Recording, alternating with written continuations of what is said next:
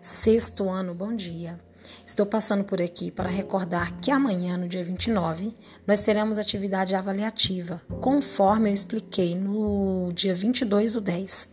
Essa atividade encontra-se no seu livro, Unidade 3, página 54. É uma atividade de criação individual, que você começa em casa e termina em sala, no momento de aula junto comigo, sendo ela presencial para quem vai estar comigo em sala e síncrona para quem vai estar também comigo em sala online.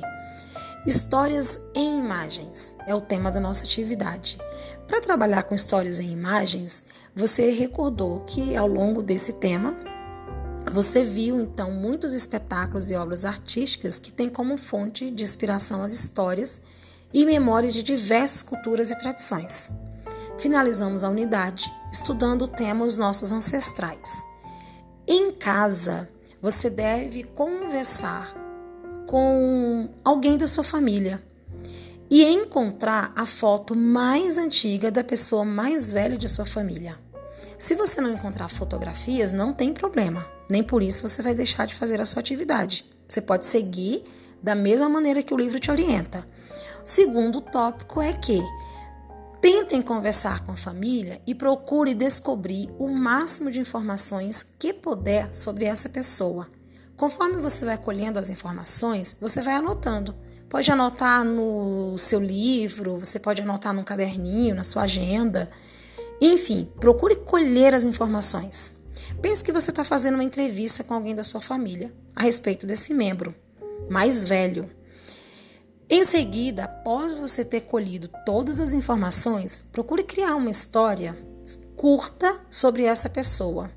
Você pode narrar as partes que você mais achou interessante da conversa, que vem retratando a vida dessa pessoa, algum fato curioso que ela tenha vivido, ou mesmo contar uma história da vida dessa pessoa. Então você procure narrar essa história de maneira curta. Você então tem um espaço aí no seu livro onde você pode criar essa história. O quarto passo é que você separe, se você tiver fotografias, separe algumas delas. Se estiver em sala comigo, traz para que possamos conhecer essa pessoa. Se tiver em aula online, procure também tê-las, assim a gente vai poder compartilhar essas fotografias, ok? Se não tiver, volto a falar não se preocupem. O próximo passo será em sala. Então, do item 1 ao item 4, nós vamos fazer em sala comigo, ok? Não esquecendo, não deixe de colher essas informações. É uma atividade muito gostosa. Então, aguardo vocês amanhã compartilhando comigo essas informações, ok? Abraços e até amanhã.